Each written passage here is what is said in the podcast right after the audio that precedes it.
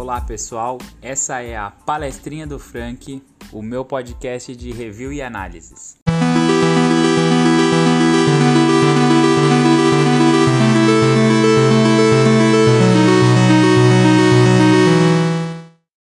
Eu adoro poder falar sobre as coisas que eu vejo, leio, que eu jogo, só que não tem nada mais chato do que você falar com empolgação uma coisa e a pessoa não está interessada. Então, é aqui que eu vou falar sobre o que eu quiser e continuo ouvindo quem tiver mantendo interesse. No episódio de hoje a gente vai falar sobre a trilogia mais um de Rebuild of Evangelion.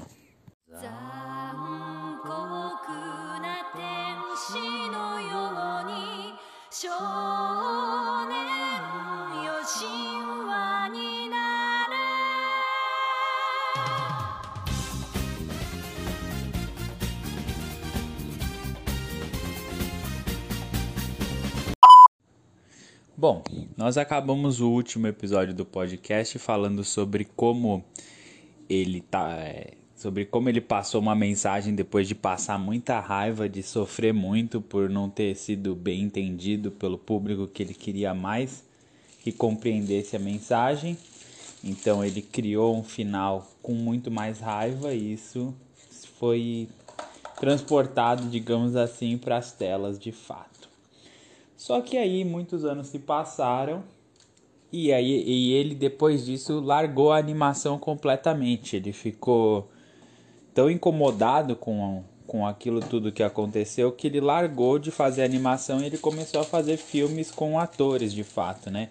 Ele fez o Godzilla, é, ele fez um documentário sobre jovens japonesas que se prostituíam.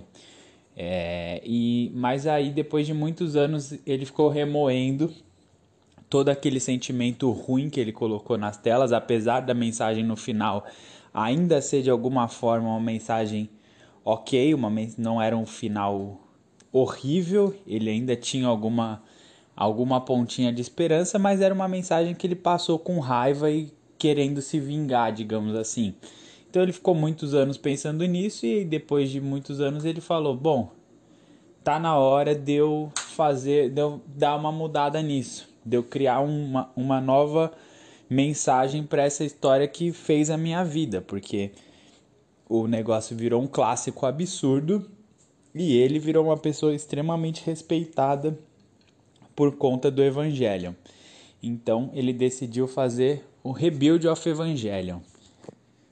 Só que Rebuild of Evangelion, vocês vão perceber que não é exatamente sobre Evangelho, quer dizer, é tudo igual, Evangelho, os mesmos, a mesma premissa básica, mas é, é como se fosse um não Evangelho, a não ser pelo último filme. Isso ele evidencia inclusive nos títulos. Se vocês separarem nos, nos títulos, os três primeiros eles têm o not, sempre alguma coisa not. Você não pode refazer, você não pode desfazer o que você fez. Alguma coisa é sempre not, not. Então é o Not Evangelion. Esses três primeiros filmes é o Not Evangelion. No quarto filme, e repare que quando eu falei que a gente ia falar de Rebuild of Evangelion, eu falei que eram três mais um. Porque ele não é uma tetralogia. Ele é uma trilogia com mais um filme, porque os três filmes eles se encerram, eles fazem um ciclo entre eles. E o quarto filme é uma conclusão final de tudo que ele quer passar de mensagem. Então, o quarto filme não é um evangelho, ele chama de anti-evangelho. São coisas diferentes se você for parar para analisar. Um não evangelho de um anti-evangelho mas ele usa toda a premissa básica de Evangelion e ele traz todos os personagens da franquia original do, da série que foi passada lá em, nos anos 90 para o novo para os anos 2000 e, e, pouco, que o último foi em 2021, que foi quando eu terminei de assistir que eu decidi que tinha que fazer um podcast sobre, certo? É, exceto por uma personagem. Durante os filmes ele acrescenta uma personagem à história que chama Mari. Então acho que aqui é um bom ponto para eu falar. Do mesmo jeito que eu fiz nos outros podcasts sobre Evangelion, eu vou dar spoiler sobre os filmes o tempo todo, até porque são quatro filmes que eu vou ter que transformar em um podcast só. Então não dá muito para eu poder enrolar e passar uma mensagem sem ir citando pontos do filme juntos, tá bom? É, para quem quiser assistir e depois ouvir o podcast, os quatro filmes estão disponíveis na, no Prime Video, se eu não me engano. Os outros, o Evangelho, a série original e o filme com o final de Evangelion eram são da Netflix. Esses quatro filmes são na Prime Video na, da Amazon. Então vamos começar pelo primeiro filme. O nome, como eu falei, os títulos dos filmes são importantes até porque ele está querendo dizer. Então o primeiro chama Rebuild of Evangelion 1.0 e o Are Alone. E entre o Are e o Alone tem entre parênteses o Not, que eu falei que tem todos. Então, You Are Not Alone. Mas o Not está entre parênteses, né? Quer dizer você não está sozinho ou você está sozinho. Você ignorar o parênteses. E é importante esse título. Esse título ele já dá a entender muito do que ele quer construir com essa reconstrução, rebuild, né, de Evangelion. É, se você para para assistir o filme e assiste ele meio sem estar tá prestando muita atenção, você vai achar que ele é basicamente os primeiros episódios da série numa animação nova, mais bonita, é, dos anos dos anos atuais, né? Eu não lembro exatamente qual foi o ano desse filme, mas ele parece muito com os primeiros episódios da série. Você não vê muita diferença porque ele segue o mesmo plano de sequência episódico, as mesmas histórias e tudo mais. Só que existem pequenas diferenças de coisas que você vai percebendo. Muita gente pergunta: ah, Rebuild of Evangelion é a continuação direta de como acabou o Evangelion? É, e a resposta básica é não. É como se fosse um reboot de Evangelion começando do zero de novo. Mas, porém, logo nesse primeiro filme tem uma dica que para mim me parece essencial que, e que me fez pensar bastante. Quando eu vi a primeira vez eu não percebi, quando eu comecei a ver os outros filmes me veio essa cena na cabeça. Que se vocês repararem, na, nas primeiras cenas, dos, é, as cenas parecem muito como eu falei dos episódios, só que assim, tem uma coisa que é algumas, alguns fundos de cenário muito diferentes. É, tem um, umas estátuas, tem umas cruzes, algumas coisas estranhas acontecendo. E principalmente tem uma coisa que é chave, que é o mar.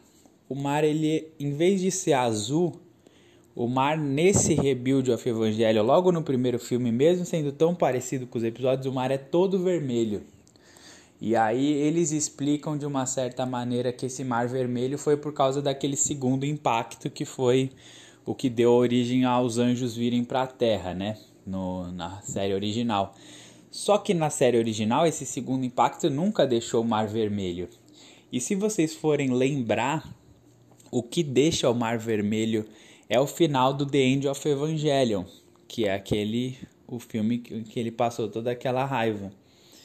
Então, assim, não é uma continuação direta, porque eles estão começando do zero, ou tá contando toda aquela história de novo, só que tem um fundo de cenário que lembra o final do outro filme. E aí você começa a se perguntar: por que? Será que tem relação? Será que não tem? Tem tantas coisas que lembram o final do outro filme, mas não é uma continuação daquilo com certeza. Ok, essa é a primeira dica que eles nos, nos dão. É, e, e o título do, do, do primeiro filme, You Are Not Alone, ele dá a primeira ideia da intenção do Hideaki Anno quando ele vai fazer esses novos filmes. É, é, e você percebe quando você começa a acompanhar com um pouquinho mais de concentração, você vê que ele está focando agora não é mais naquelas questões de paradoxo ouriço e tudo mais. Ele está focando muito mais agora em conexões de pessoas, de como a, a vida depende das conexões entre as próprias pessoas. Diretamente ligado com o título You Are Not Alone. Apesar de parecer que você está sozinho, o Shinji, sempre é o nosso ponto de vista, porque ele é o nosso protagonista. Apesar de parecer que ele está sozinho, ele não está sozinho. Você não está sozinho. Você nunca está sozinho. Você precisa de conexões para poder viver. Então você de uma certa forma nunca está sozinho.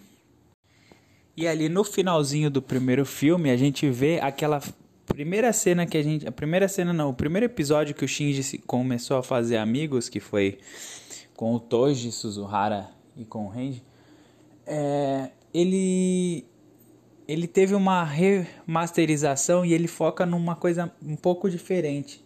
Dessa vez, o foco do Shinji é em salvar pessoas. Ele estava lutando contra o Evangelho e ele estava seguindo todas as ordens, como é o clássico do Shinji. Ele está focado no que ele, para que ele serve e nesse mais ainda ele não quer se entender o que ele é mais importante para ele é qual é o propósito dele, a gente percebe isso durante o tempo. Então, para ele, tem, ele tem que ter alguma serventia. Então, ele foca em, em, receber ordens, porque ali ele vai servir de alguma forma. E, e ele está na luta contra o anjo e aquilo não tá. Ele está obedecendo ordens e aquilo não está resolvendo. Quando os dois amigos dele, que não são amigos ainda, mas as duas pessoas estão lá em perigo e ele tem que salvar, ele mostra um pouco mais de altruísmo. A partir do momento que ele tem que salvar pessoas, ele parte a desobedecer às ordens e ele consegue vencer o anjo do jeito dele. Então, ele fugiu do, apenas para que ele serve para poder pensar nos outros. E isso é uma mudança muito grande de Evangelion, porque como eu falei, o, o tanto o Evangelion quanto o The End of Evangelion sempre focou totalmente no Shinji tentando resolver os problemas dele. Ele, tanto a animação como o próprio Shinji nunca tiveram interesse nenhum em resolver o problema dos outros. São tantos personagens que se fudiam naquela série toda, mas meio que não importava. Principalmente para o Shinji nunca importou o que os outros estão passando. Inclusive essa foi a conclusão final do The End of Evangelion. E aqui a gente já vê uma nuancezinha bem diferente, apesar da cena ser tão parecida, o foco que é dado faz a gente entender ela de um outro jeito totalmente diferente. Vamos agora falando um pouquinho mais sobre o segundo filme. A partir do segundo filme, o filme 2, 3 e 4, ele já segue uma fórmula totalmente diferente do primeiro. O primeiro parecia muito com os episódios anteriores, já falei isso 500 vezes, vocês já estão cansados, mas a partir do segundo não. A partir do segundo muda tudo. Você já percebe que tem uma mudança total, o caminho que a história está seguindo é totalmente diferente, apesar de ter algumas lembranças, algumas referências ao que já passou, o caminho é totalmente diferente. É, e assim, a fórmula que os novos filmes, o 2, o 3 e o 4 segue é sempre a mesma. Tem uma cena bombástica logo de cara. Depois a gente tem um tempo de calmaria muito grande e aí no final dá uma merda do caralho entre uma cena de ação absurda, assim, um negócio extremamente espalhafatoso que em geral acaba dando uma merda ainda maior e acaba o filme. Esse é o ciclo da partir do 2, 3 e 4. E é interessante que ele faça esses filmes com um ciclo, porque a partir desse momento os ciclos passam a ser muito importantes. É, lembra quando eu falei que tinha alguma coisa de estranho naquele mar vermelho? É, aqui, a partir daqui, a gente já começa a ter uma ideia do porquê existia aquele mar vermelho, aqueles cenários diferentes no primeiro filme. Mas eu vou falar isso mais pra frente, a gente vai passando os pontos e a gente vai chegar nisso. Mas aqui a gente já tem uma ideia bem melhor e tem a ver com esse negócio de ciclos. O que nos faz é, entender muito sobre é, essa questão dos ciclos é principalmente o, o personagem do Kaiji, o Kaiji eu não falei tanto dele porque ele não tem tanta relevância assim para além de ser a única figura masculina que não é um tremendo de um filha da puta né, em todas as histórias de Evangelion até o Rebuild. É, ele não, não tem um, uma coisa assim muito importante pra, em relação ao tema que a gente precisa trazer para conversar. Mas aqui nos filmes do Rebuild ele é um personagem muito importante, principalmente para a principal mensagem que o Hideaki está tentando passar.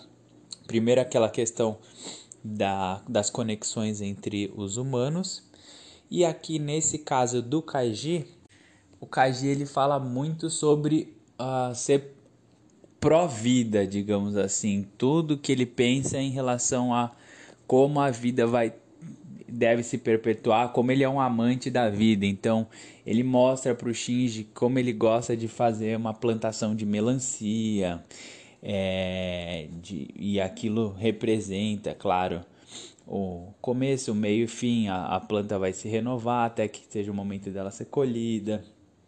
Depois disso, ele leva as crianças para visitar um, um centro onde aquela água vermelha do mar é tratada até o momento que ela volta a ser azul e volta a ser um lugar onde possa existir vida e, e as crianças começam a entender essa mensagem que ele está passando. Em determinado momento, o Shinji fala sobre a questão do, do cheiro de podre e o Kaji fala: É, mas isso, o cheiro de podre de, indica que houve vida aqui. Então ele faz parte do ciclo da vida. Não tem como existir vida se não existir morte. E sobre como esse ciclo é importante. É, inclusive a parte da, da, da água sendo purificada, os, as unidades de tratamento de água formam exatamente uma árvore sefirótica. E a árvore sefirótica é um símbolo de evangelho muito importante. Nos outros evangelhos, a árvore sefirótica está muito ligada com a Cile, e árvore sefirótica como símbolo, de uma forma bem resumida, ela tem uma relação direta com a ascensão do humano até o divino. E na Cile, a Cile tinha exatamente esse objetivo na série, né? A gente acompanhou tudo e a gente sabe que o que a, o que a Cile queria era transformar, levar a humanidade até o divino através da instrumentalidade humana. Só que aqui não, aqui a árvore sefirótica ela é desenhada toda para poder gerar vida, não uma vida divina, uma simples vida normal. Aquilo pro Kaji era já era divino, simplesmente o fato de existir vida era de uma certa forma divino e foi a árvore, a árvore é representada nisso levando até a vida. E aí a gente começa a entender que talvez Evangelion esteja sempre em ciclos.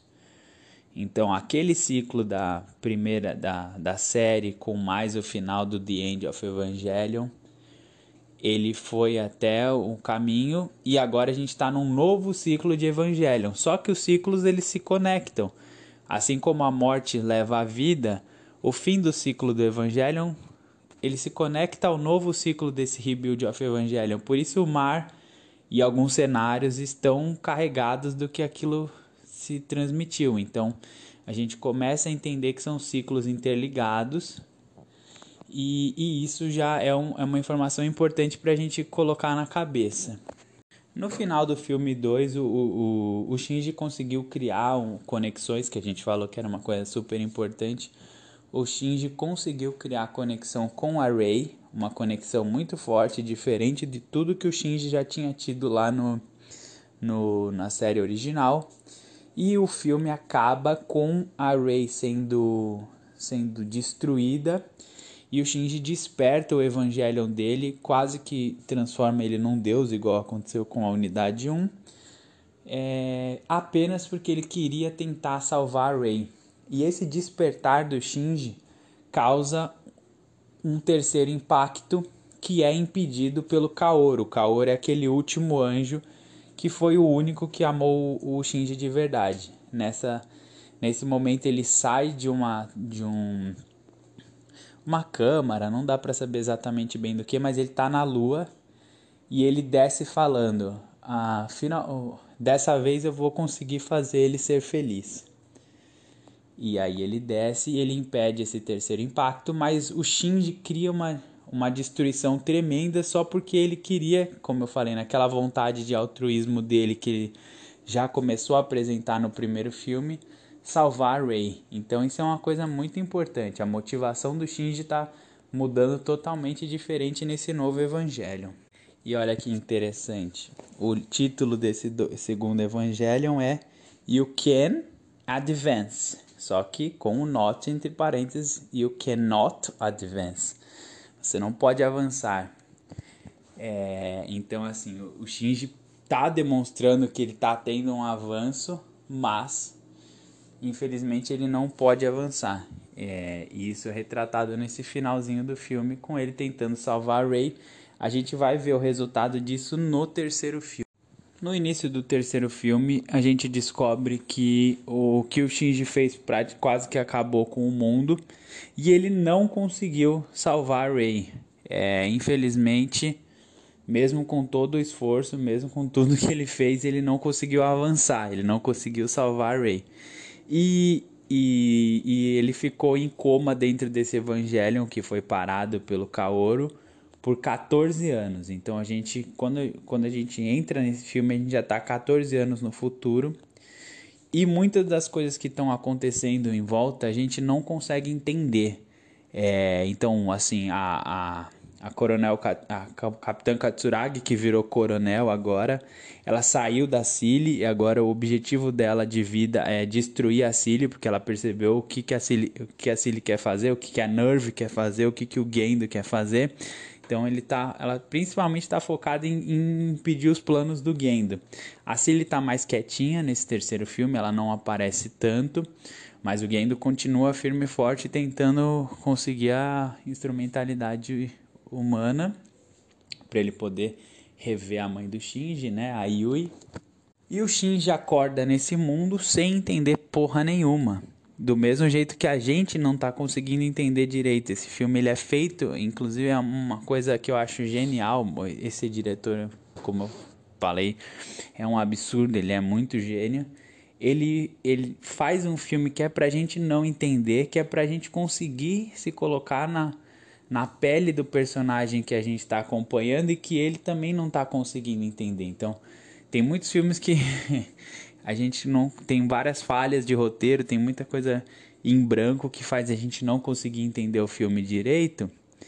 Mas nesse caso, em, no 3 de Evangelion, ele é de propósito. Você não é, é não é para você entender tudo mesmo, porque é como se você tivesse sido jogado dentro daquele mundo e, e você tem informações só antigas, eh, informações passadas, e você tem que, durante o, o período do filme, tentar compreender todas as mudanças que aconteceram para chegar naquele novo mundo. E é interessante que assim, nesse novo filme, é, ele já vai apresentar um novo conceito importante. Então até aqui a gente tem duas coisas que ele queria passar de mensagem, que são os temas desse novo Evangelho, né? Do Rebuild of Evangelho. Ele fala conexão com pessoas, é o primeiro tema. O ciclo, ciclos da vida, ciclos em geral, não é só da vida, mas ciclos em geral, tanto que os ciclos dos evangelhos e tudo mais. Tanto que o filme acaba com o Kaoru falando: Dessa vez eu vou te fazer feliz. Isso dá a entender que ele já tentou outras vezes e a gente sabe que tentou, né? Tanto que ele foi um personagem importantíssimo na primeira série. Aliás, personagem não, ele tinha uma função importante, né? Mas depois a gente vai chegar nisso. E é, o, o famoso Walkman do Shinji, que eu conversei bastante com vocês no outro podcast, que ele ficava sempre entre 25 e 26, 25 e 26, que são os últimos dois episódios da, da série de Evangelion, que é o ponto-chave para aquilo, né? No segundo filme ele vira 27. E nesse terceiro filme ele chega até a faixa 28. São coisas que nunca tinham acontecido. Então dá a entender que o segundo e o terceiro filme agora sim a gente está vendo novas coisas. A gente saiu daquele ciclo anterior. Mas além de, dessa questão do ciclo, tem a nova mensagem que eu falei que esse terceiro filme traz. E o Alckmin é importante para a gente entender uh, até onde isso vai. É, nesse terceiro filme, uma hora o Shinji tá de volta na base do pai dele e o Kaoru vive dentro daquela base. E o Kaoru, como a gente viu, ele tá tentando fazer o Shinji feliz. Então ele começa a falar muitas coisas pro Shinji. É, e ele começa a tentar alegrar o Shinji de alguma forma que está completamente perdido e apático e ainda muito destruído por não ter conseguido salvar a Rey, e como a gente sabe, a Rey é uma série de clones, então tem uma nova Rey, mas ele sabe que não é aquela Rey que se conectou com ele, não é a Rey que conhecia ele. Então isso deixa ele ainda mais confuso, ainda mais desolado, digamos assim, e o Kaoru começa a apresentar para ele o piano. E, e, e, como é divertido os dois tocarem pianos juntos. Por que, que isso é tão importante? Porque não sei se, se vocês lembram do meu antigo, do meu último podcast, é, ele tá com uma mensagem de ódio às pessoas que fogem da, da vida real através dos animes, através de ficção. É, eles fogem da vida real através de arte, digamos assim, certo? E isso é muito representado pelo Walkman, porque o Walkman ele tá lá tocando música, ou seja, tocando arte, é, e só que nos fones de ouvido. Então é uma arte que você tá só você, você tá inserido dentro daquela arte só você. Como o primeiro filme mostra pra gente que é importante ter novas conexões, a gente começa a ver que agora ele, os dois juntos estão fazendo arte, e isso é divertido, isso é alegre, isso é feliz. E isso cria conexões. Então, ele já não tá mais passando aquela mensagem tão dura de tipo, vai viver a porra da vida real. Aqui ele tá falando, olha, a arte é legal. Não é que a arte seja ruim. O que você tem que entender é que você não pode usar a arte para se isolar. A arte tem que servir para você criar conexões. A arte tem que servir para você conseguir entender melhor o mundo. A arte tem que servir para você poder se abrir para o mundo.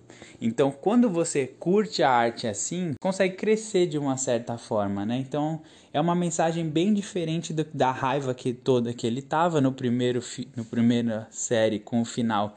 Ele passou uma mensagem de esperança, aconteceu tudo aquilo com a depressão e com as ameaças de morte, e aí ele passou uma mensagem com raiva do tipo é, sai daqui logo, pelo amor de Deus, vai viver sua vida, vocês estão ultrapassando todos os limites. E aqui ele já passa uma terceira mensagem de conciliação, ó. Tem como ser os dois, desde que você faça da maneira certa. Eu acho pô, muito legal o jeito que ele faz isso e mostra como ele evoluiu também como pessoa, né? Porque ele conseguiu superar todo aquele sentimento de raiva que ele teve e transformou numa mensagem diferente que talvez pudesse ajudar mais pessoas. E, e aí o Kaoru começa a falar para ele como de como ele pode desfazer toda a merda que ele fez tentando salvar a que existem duas lanças que e juntando elas talvez ele tenha um caminho e o Shinji não entende nada de lanças porque e a gente também não. A gente sabe que existe as lanças porque a gente viu a primeira série, mas não entende direito como que aquilo pode desfazer alguma coisa. E qual é o, o título desse terceiro filme? É You Can redo. You, só que temos o parênteses do not. You cannot redo. Você não pode desfazer. O Kaoru diz para ele que ele consegue desfazer toda a merda que ele fez, monta um plano. Só que na verdade era uma grande armadilha, as lanças não eram bem o que era e o Shinji tá naquele tá naquela empolgação tão grande de que ele vai desfazer a merda, talvez ele vá salvar a e, uma, e também o mais importante, ele não vai destruir metade do mundo igual ele fez da outra vez. E o Kaoru avisa para ele: não, não, isso não vai dar certo, isso não vai dar certo. O Shinji está muito empolgado com a possibilidade de desfazer as coisas que ele fez, mas a gente não pode desfazer, não é só o Shinji. Tudo que a gente fez já foi feito, o que a gente pode fazer é lidar com isso da melhor maneira possível. Então dá tudo errado, o Kaoru acaba tendo que se sacrificar, ele se sela junto com essas lanças e acaba sendo explodido na frente do Shinji, do lado do Shinji, uma cena, uma cena bem traumática. Então ele já estava se sentindo extremamente culpado por ter arrasado com o mundo, muito triste porque mesmo fazendo tudo isso ele não conseguiu salvar a pessoa que tinha criado uma conexão com ele. E agora a pessoa que estava criando conexão com ele de uma outra forma, mostrou arte para ele, mostrou esperança, explode, literalmente explode sangue para todo lado, do lado da do lado dele. E é assim que acaba o terceiro filme. Infelizmente, o Cannot Redo.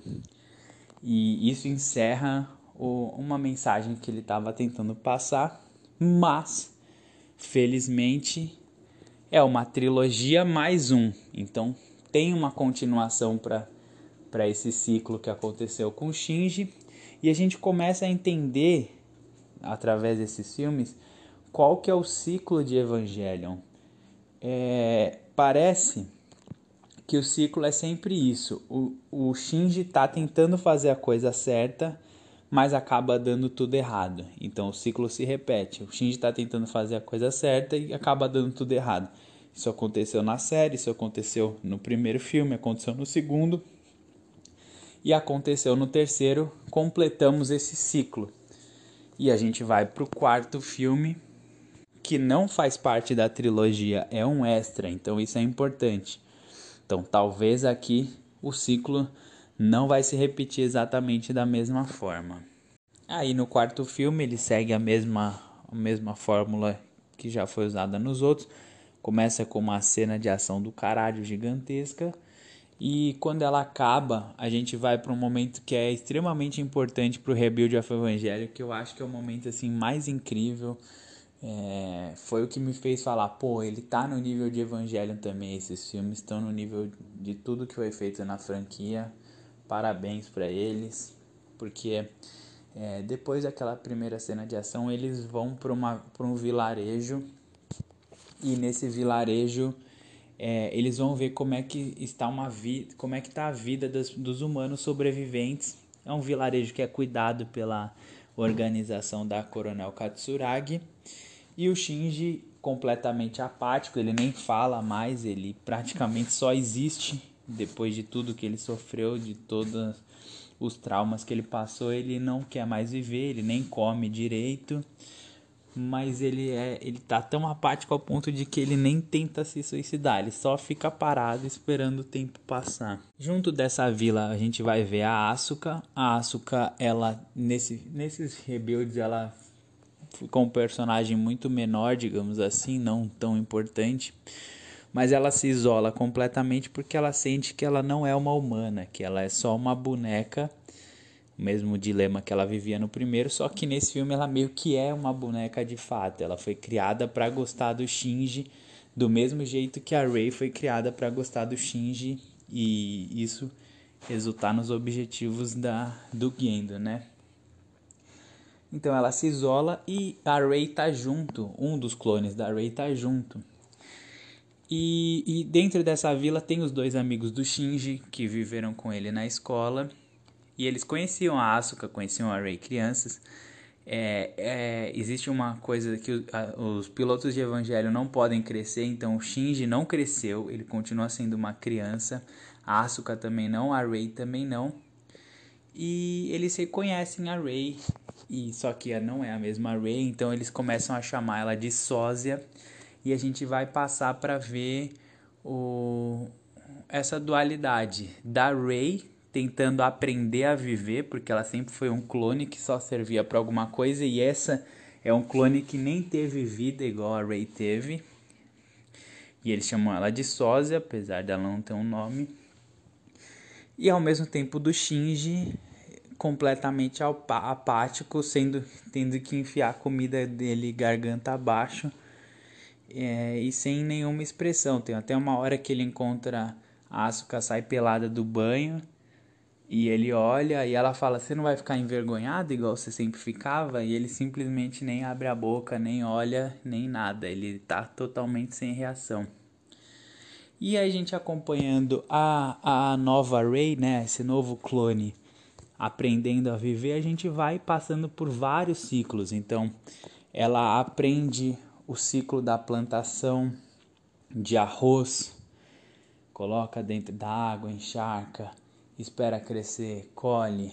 É, ao mesmo tempo, ela acompanha o ciclo da gravidez da mulher que está dando abrigo para ele, para ela, desculpa. Então, ela vê a barriga crescendo, o bebê aprendendo a falar, o bebê aprendendo a escrever.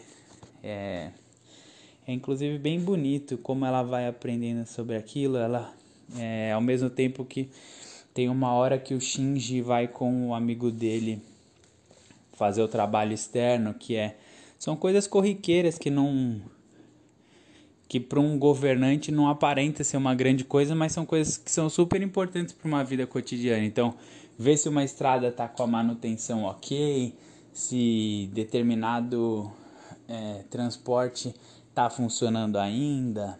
São coisas bem corriqueiras e o Shinji vai acompanhando isso e, entendendo mais sobre como seria uma vida real, né? Eles tentam aquela comunidade está longe de ser real, né? Porque depois de tanta devastação é quase que fosse uma comunidade comunista de fato, uma comuna em que todos trabalham e se ajudam. Mas ele tem um ponto importante que é o amigo dele está falando sobre como o pai dele morreu. E ele fala: Meu pai passou por todos os, os impactos que são um que o Shinji causou, o outro que foi pelo segundo impacto, o outro no final do terceiro filme. Todas as coisas assustadoras, todas as coisas é, inimagináveis, absurdas que aconteceram dentro daquele mundo não mataram o pai dele. O pai dele simplesmente, depois de ter superado tudo isso, morreu num acidente é, qualquer. Não lembro se era um acidente ou era um infarto, mas enfim. O importante é que era uma morte qualquer. Então, mais uma vez passando pelo ciclo da vida de que assim, nem todas as mortes vão ser por motivos, às vezes a pessoa simplesmente morre por um motivo banal. E isso também tá na parte do ciclo da vida, né? Então, de um lado tem a gravidez, do outro uma morte banal. E a gente vai passando e aquilo é aquela calmaria dura muito, muito. A gente acompanha aquela vida por muito tempo. A Ray aprendendo a se vestir, diversos detalhezinhos que vão ficando na nossa cabeça. E, e, e, assim, perto de toda a loucura que é Evangelho, aquilo destoa muito, sabe? Até que o, o Shinji começa a melhorar, a Rei vai fazendo de tudo para tentar conversar com ele. Tem uma hora até que a Asuka confronta ela, ela fala: Por que, que você vem trazer comida para ele todo dia? É, você gosta dele só porque você foi programada para isso.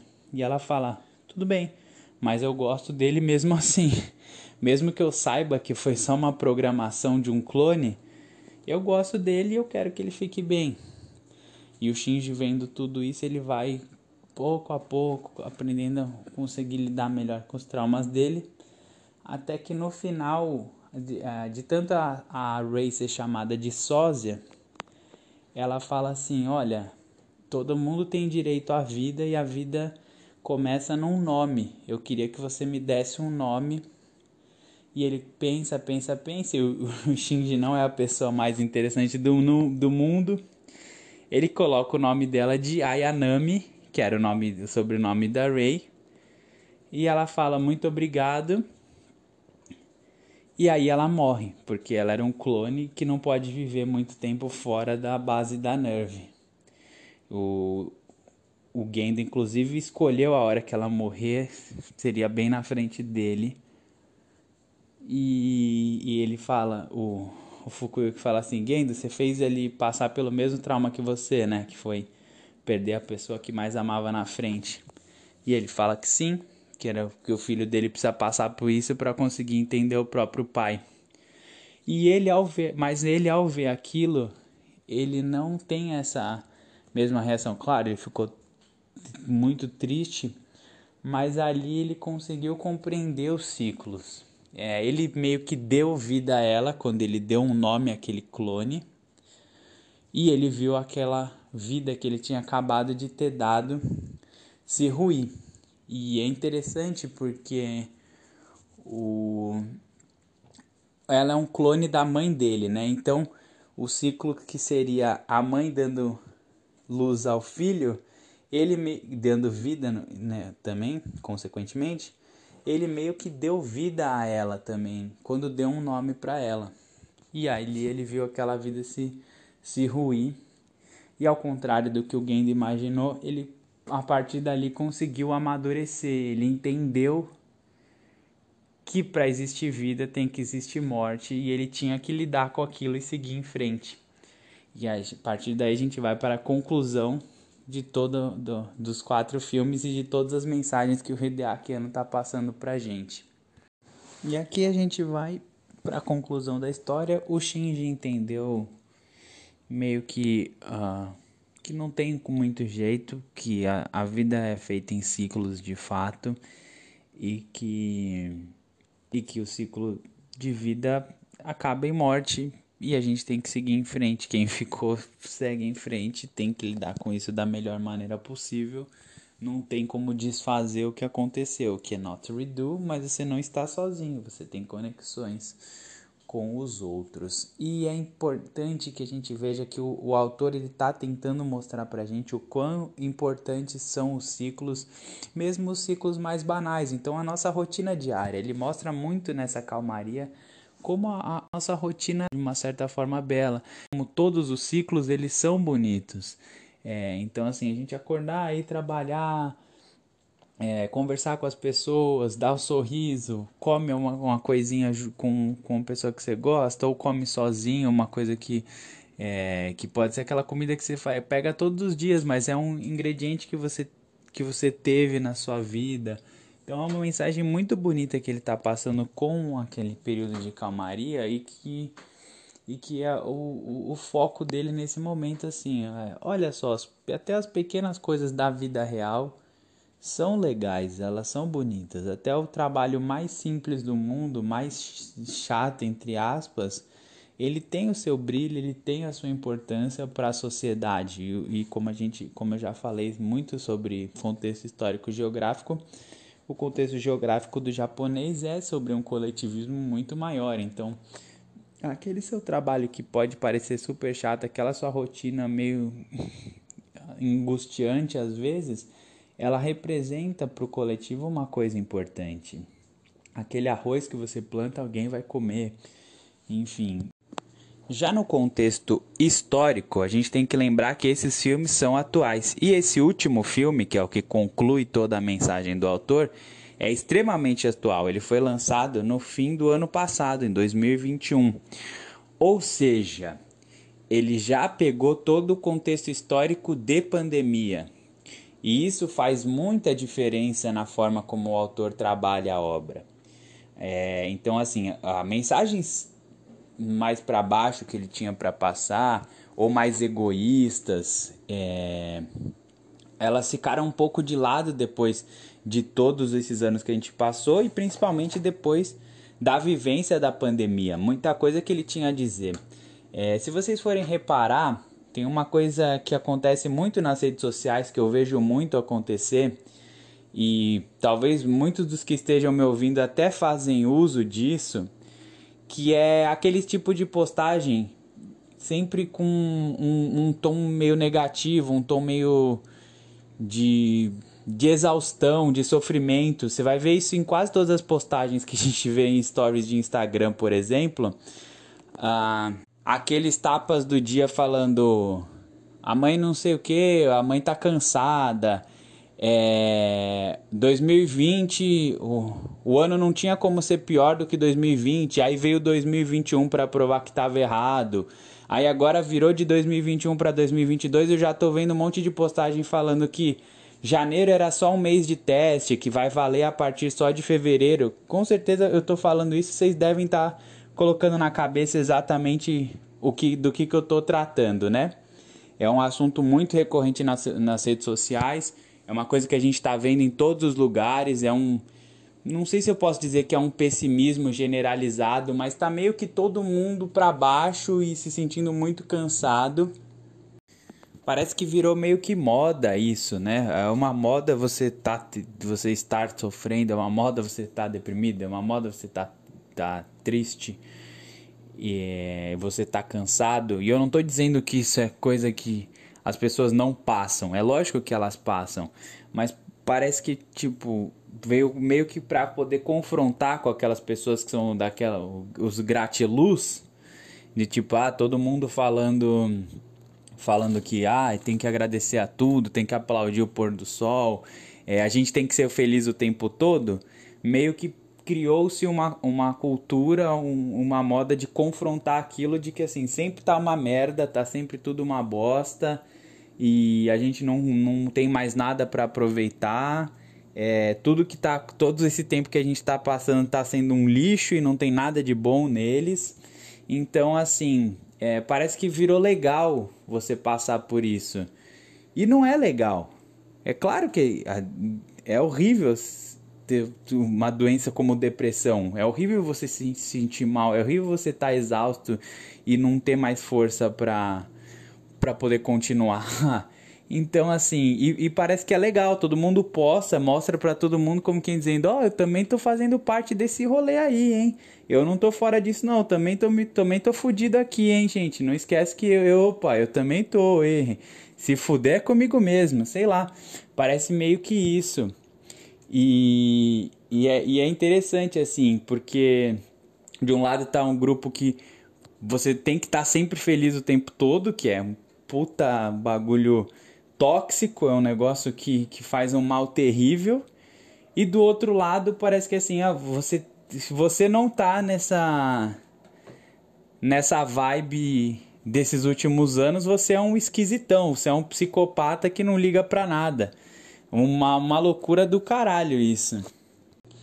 E o autor ele veio com, com uma pegada totalmente diferente pra gente poder de uma mensagem de tipo, olha, eu sei que as coisas estão tão ruins, mas esses ciclos também são, são importantes e, e, a gente tem que enxergar a beleza neles, mesmo nos ciclos difíceis. É, e, e, isso com certeza impactou totalmente a, a forma do autor pensar e a forma do que ele queria trazer para a gente.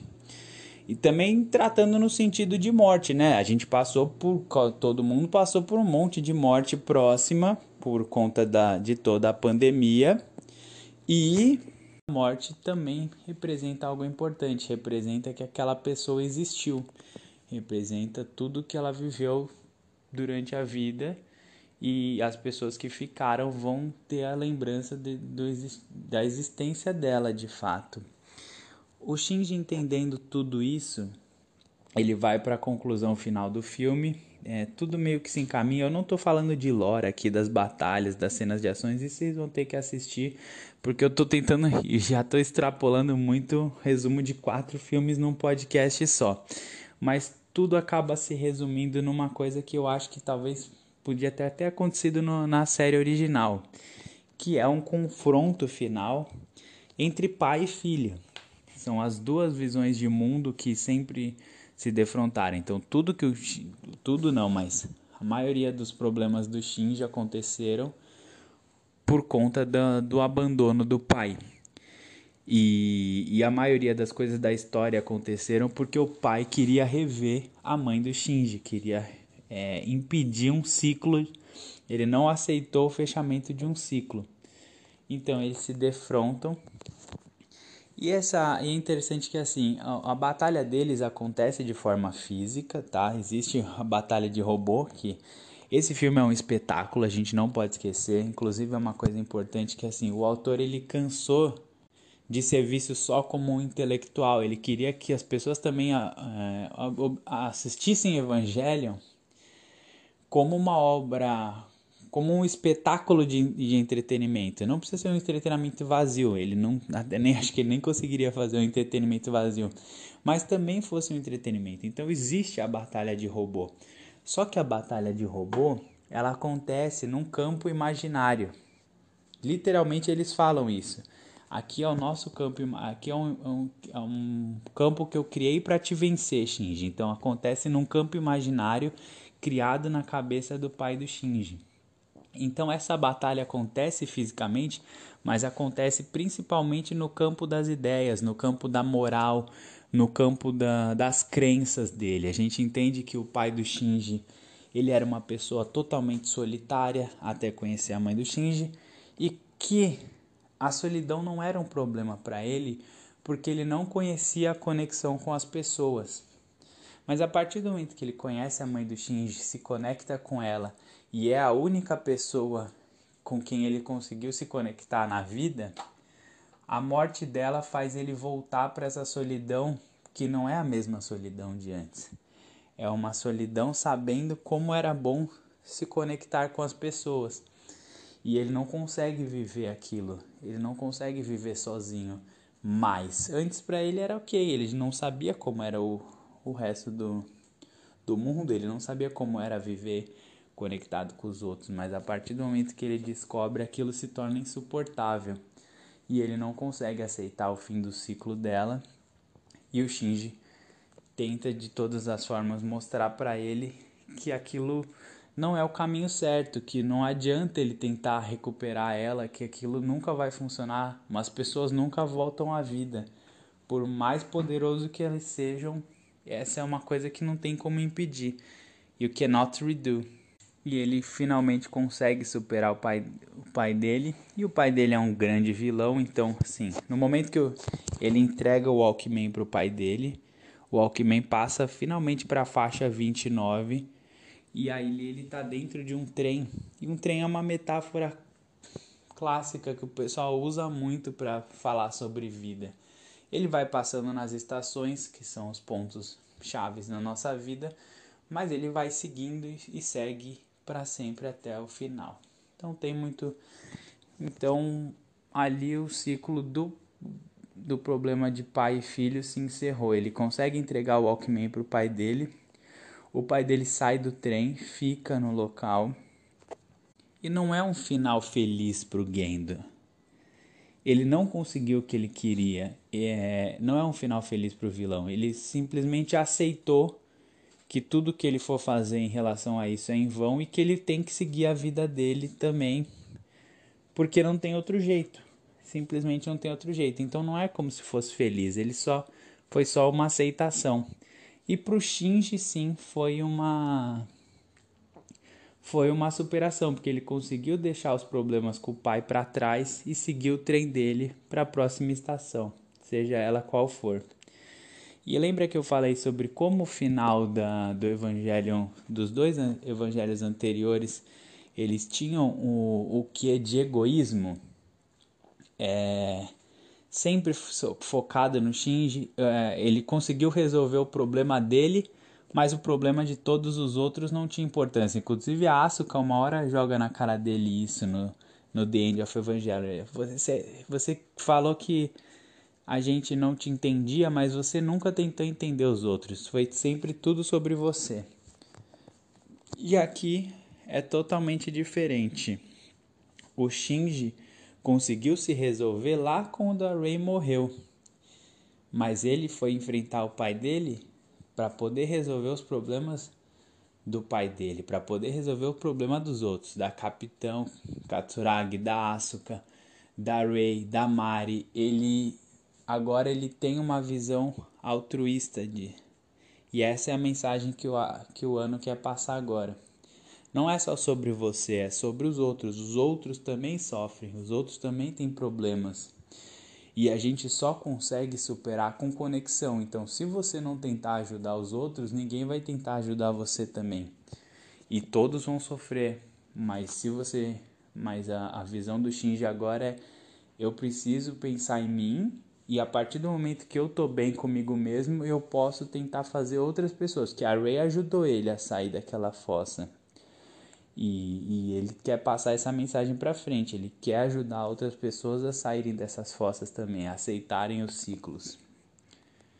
Então, para dar um fim a tudo, ele destrói todos os evangelhos e ele fala com todas as letras que aquilo é o fim de todos os evangelhos. Ele tá de... então ele quando ele destrói os evangelhos, ele consegue criar um mundo, ele consegue criar um novo ciclo em que a Asuka não é mais aquela pessoa que foi feita só para agradar o Shinji, ela deixou de ter o papel dela, inclusive aqui ela se mistura a questão da ficção, ele quebra a quarta parede. Então a função da Asuka na, na história Evangelion era ser uma pessoa para confrontar e criar felicidade ou criar conexões com Shinji. Acabou todos os evangelhos, agora Asuka pode ter uma vida de verdade. O mesmo vale para Rei. Ela saiu daquela posição dela de ser uma pessoa para ter conexões com Shinji, para poder ter uma vida de verdade. O Kaoru deixa de ser um personagem com função de roteiro determinado, que é trazer felicidade, era sempre ele falou isso.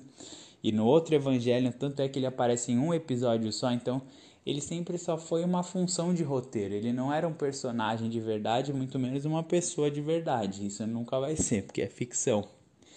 Mas agora ele pode ser um personagem de verdade, ele não é mais só uma função de roteiro. Alguém precisa tentar fazer o Shinji feliz para ele ter ter conhecimento de como é ser amado. Então, agora o Kaoru tá livre do Shinji, o Kaoru tá livre dos Evangelions. E aí nesse encerramento, mais uma vez ele faz parecido com o The Evangelion, ele coloca cenas da vida real em live action. E, e naquela naquela ocasião ele queria mostrar para as pessoas, olha aqui, você, é, esse é vida real. O que vocês estão vendo é tudo ficção. Vocês precisam voltar para a vida real. Mas aqui a mensagem dele é um pouco diferente. Lembra que eu falei sobre como ele pensou a arte diferente nesse caso, quando ele apresenta a cena do piano sendo tocado junto? Ele mostra a realidade, mas depois ele volta para a animação e ele volta mostrando todo o processo de criação das histórias, das animações, de como aquilo tudo é feito. Então, para mim, a minha interpretação, o que ele está fazendo é o seguinte: ele está falando, ó, eu tinha falado que não dá para viver no mundo. Vocês não podem ficar fugindo para animação, vocês não podem ficar fugindo dos seus problemas através disso. Mas o que ele está falando agora é assim: vocês, claro, vocês continuam não podendo fugir, tanto que o Shinji enfrentou tudo aquilo para não fugir, para ele viver na realidade.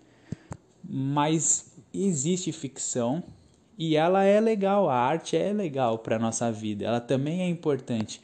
Mas como ele mostra toda a construção, ele fala: é importante desde que vocês saibam que aquilo é ficção, que aquilo tudo é uma construção para dizer alguma coisa e não fiquem se prendendo a isso. Então é uma mensagem positiva, mas ela não é tão drástica igual ele tinha feito das outras vezes para o público otaku, que também já mudou bastante ao passar desses anos. Então, aquela questão de contexto histórico que eu sempre falo, o público mudou e a mensagem dele se amenizou e ele está fazendo uma concessão. A arte é muito legal para a vida desde que vocês não fiquem para sempre presos naquilo e desde que vocês saibam bem distanciar o que é ficção do que é mundo real. Eu mostrei para vocês o mundo real, mostrei como que a ficção é construída. E no final, quando a Mari aparece, que é uma a única personagem nova de toda a história, a ficção volta a ter cores, ela volta a ter um colorido. E para mim o que significa isso é o seguinte: aquela pessoa meio externa da história, agora ela tem um, ela fica com o Shinji, eles meio que são um casal, ela puxa ele de volta pro trem da vida, ele estava parado na estação. Meio que assim, agora a gente pode seguir em frente. Então, todas aquelas pessoas que eram funções na vida dele, elas não eram personagens de verdade, não poderiam ficar com ele. Muita gente falou, pô, ele não ficou com tal menino, ele não ficou com tal menino, porque tinha a relação dele com o Kaoro. Ele não ficou com o Kaoro, ele não ficou com a Asuka. Todas aquelas pessoas eram só uma função de roteiro para dar prosseguimento para a história. Era uma ficção. A Mari era um elemento externo. Então aquilo era, ela era uma pessoa, era uma pessoa de verdade dentro daquele mundo, claro e era por isso que ela pode ter um, ele pode ter uma esperança de ter uma pessoa que de fato goste dele sem ser uma obrigação, sem ter sido criada para isso, digamos assim. E aquilo volta a ter um colorido e se encerra o filme. Eu achei muito da hora, eu adorei. É muito diferente do que é Evangelion. Evangelion normalmente ele é sempre meio destruidor de mente, assim, e os três primeiros filmes são, mas ele conclui lá em cima, ele conclui com um monte de mensagens positivas, ele conclui com todo mundo tendo a resolução do seu problema, e ele tá falando assim pra gente, ó, acabou o ciclo de evangelho.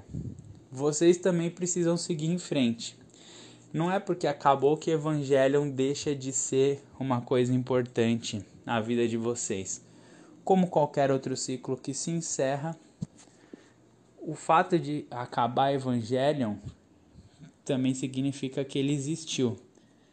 E a gente precisa saber, a gente sabe, pode saber que ele existiu, pode guardar as lembranças boas, saber da importância, mas isso aqui acabou e vocês têm que seguir em frente. Vocês não podem mais ficar se prendendo em Evangelion. E eu também vou conseguir seguir. Agora eu posso seguir em frente também, porque eu consegui encerrar meu ciclo com Evangelion. Eu comecei tentando passar uma mensagem positiva. Eu não fui bem compreendido, fiquei com raiva, passei uma mensagem não tão positiva assim mas agora eu consigo encerrar o meu ciclo. Quero muito que vocês encerrem o ciclo comigo também. Adeus a todos os evangelhos.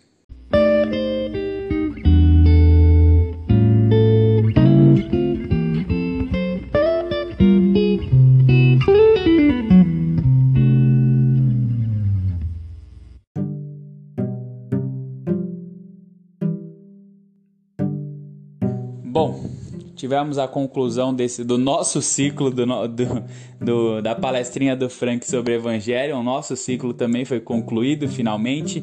Eu atrasei 40 dias para trazer para vocês esse episódio final, eu sei, mas eu fiquei desanimado com um monte de coisa e tal, e tava correndo. É, fui viajar também, aproveitei muito, então acabou ficando para frente. E eu sei que vocês não ligam para minha periodicidade mesmo, então tanto faz. Eu tentei resumir o máximo possível, mas eram quatro filmes, então esse podcast ficou longo. Quem ainda tá aqui, muito obrigado por ter me ouvido. Eu sempre fico muito feliz com todo mundo que me escuta até o final. É, a gente vai falar alguns comentários dos episódios anteriores, apesar de ter passado tanto tempo. Eu ainda eu guardei dois comentários para comentar aqui com vocês. O primeiro da Gabi, a Gabi me elogiou, falou que eu fiz uma conclusão muito legal, mas o que eu quero ressaltar aqui é que ela parou bastante para falar sobre a, a, a interpretação da, de, da forma como o autor lidou com o público otaku, ela achou genial e eu acho. Eu não fiz essa interpretação sozinho, eu pesquisei muito, não é uma coisa só minha, mas é uma coisa que eu reparei desde o começo, de como ele muda a, a, a a ligação dele com o público drasticamente de, um, de uma hora para outra, assim, da série pro filme é, são dois anos de diferença, nem isso eu acho, mas já mudou toda a relação dele por conta de, das retaliações que ele sofreu do público. Muito obrigado, Gabi. Não é a mesma Gabriela que comentou no que eu trouxe o comentário no passado, do no podcast passado, só para deixar claro. E eu vou trazer também o um comentário da minha mames de novo, porque eu acho muito importante, porque Evangelion ele lida muito com a questão psicológica, ele lida muito com, com os estudos, ele baseou muito em livros de, de psicologia também, muitos dos personagens dele, então é importante que tenha essa palavra de uma pessoa que é da área de fato. E, e eu vou trazer aqui para vocês, para vocês verem que interessante. Oi, Rafa, assisti os últimos podcasts, ainda não comecei a assistir a série, mas farei porque fiquei curiosa, principalmente com a questão dos finais alterados pelo autor. Fiquei muito impactado e tem muitas metáforas que ele utiliza, né? Pensei, por exemplo, em referência ao mundo azul e um mundo vermelho, como fantasia sobre paraíso e inferno. É uma, é uma metáfora que eu não peguei, que eu não tinha pegado, mas minha mãe tem razão em relação a isso. Outras metáforas e questões psíquicas aparecem como instinto de vida e instinto de morte. Parece que quando ele quis colocar esperança e vida e não foi aceito, ele caiu para o outro extremo da violência, que é a morte. É interessante porque nós não somos um ou outro, nós sempre somos os dois. Nós temos esses dois lados, mas tendemos a projetar o lado sombrio no outro. E quando ele pede para enfrentarmos o mundo real, lembro da existência existencial que às vezes queremos aplacar com vivências da própria ficção. É, penso também na palavra angústia que você usou muito no, nesse último podcast. Ele quis que seu público sentisse essa angústia para refletir e, quem sabe, elaborar várias outras coisas. Transmite essa mensagem como você disse. Adorei. Então, a visão da minha mãe aí, em referente a, a, até as questões psicológicas, é uma coisa que acontece muito de fato. A gente projeta nos outros o lado ruim então é muito difícil a gente ver entre a gente ou as pessoas que concordam com a gente. É, a gente sempre vê como o lado mais correto, porque a gente está tá projetando o lado ruim sempre naqueles que discordam, sempre naqueles que estão do outro lado. E foi uma coisa que aconteceu com ele, de fato. Ele, ele foi impactado e ele caiu para o outro extremo totalmente. e ele quis que isso ficasse bem claro em tela. Então, obrigado pelos comentários. No próximo podcast eu vou falar sobre Digimon Kizuna, que é o último filme do Digimon, ou como foi tra traduzido aqui no Brasil, Digimon A Última Evolução. Beijos do Frank.